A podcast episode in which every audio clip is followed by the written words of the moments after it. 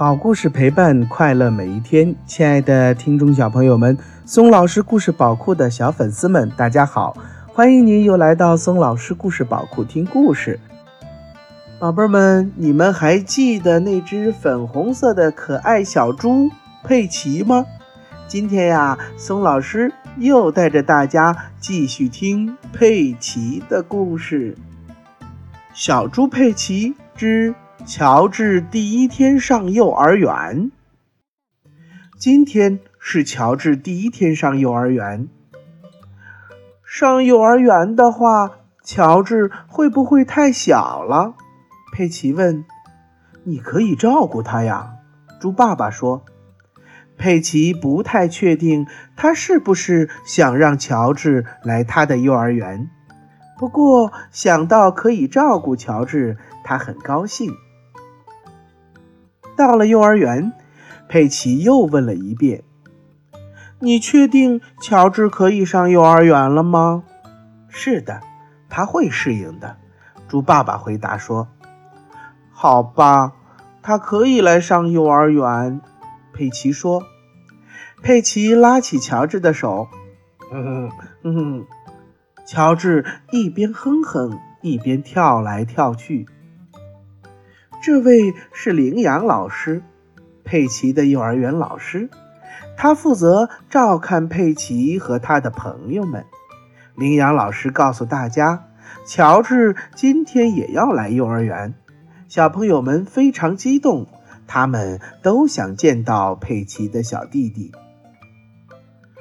这是我弟弟乔治，佩奇说：“哈哈，呃，恐龙。”乔治哼哼说：“嘻嘻哈哈，大家都笑了。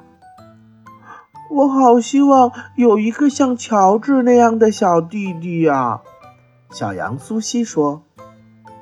乔治冲着羚羊老师晃了晃他的玩具恐龙，哥哥，恐龙，哈哈，真可怕呀！羚羊老师笑着说。乔治让大家都开怀大笑，佩奇感到很骄傲。他说：“乔治是我的弟弟，他很棒。”我们给乔治示范一下怎么画画吧。羚羊老师说：“乔治不太会画画。”佩奇说：“不过我可以教他怎么画一朵花。”看我，乔治，佩奇说：“首先你要画个大圈圈。”佩奇小心翼翼地把他的画笔在一罐粉色的颜料里蘸了蘸，然后在纸中间画了一个粉色的圆圈。乔治画了一个绿色的圆圈。不对，乔治，颜色不对。佩奇说。你看我，佩奇画了黄色的花瓣，乔治画了绿色的小锯齿。乔治形状不对，佩奇很欣赏他画的画，真完美。他高兴地说：“乔治还在画画，他没有画花茎和叶子，而是又画了一个圈。”还在圈上画了一些伸出来的小线条。你画的完全不对，佩奇说。我画了一朵花儿，佩奇说。真不错，佩奇。羚羊老师笑着说：“看呀，乔治画了一只恐龙。”羚羊老师把佩奇和乔治的画都贴在了墙上。现在。该回家了。下一次你会画什么，乔治？羚羊老师问。呃，恐龙。乔治咯咯的笑着说：“嘻嘻哈哈，大家都笑了。”运动会。今天学校开运动会，佩奇和他的朋友们都来到了运动场上。第一个项目是赛跑，小朋友们要比比谁跑得快。预备，跑！羚羊老师说：“小羊苏西和佩奇在讨论谁会跑得最快。小兔瑞贝卡一路领先，佩奇和苏西落在了最后面。瑞贝卡赢了比赛，好棒，好棒！大家欢呼起来。佩奇和苏西最后到达终点。获胜不是最重要的。”猪爸爸提醒他们，最重要的是参与比赛。下一个项目是跳远，羚羊老师说。乔治和小兔理查德参加了这项比赛，他们要助跑，然后尽可能的往远处跳，谁跳得远，谁就获胜。预备，开始！哦，天哪！小兔理查德比乔治跳得远，好棒，好棒耶！理查德的朋友们欢呼起来。乔治不太开心。记住哦，乔治，佩奇说：“最重要的是参与比赛，而不是获胜。”下一个项目是接力赛跑，猪爸爸跑在最前面。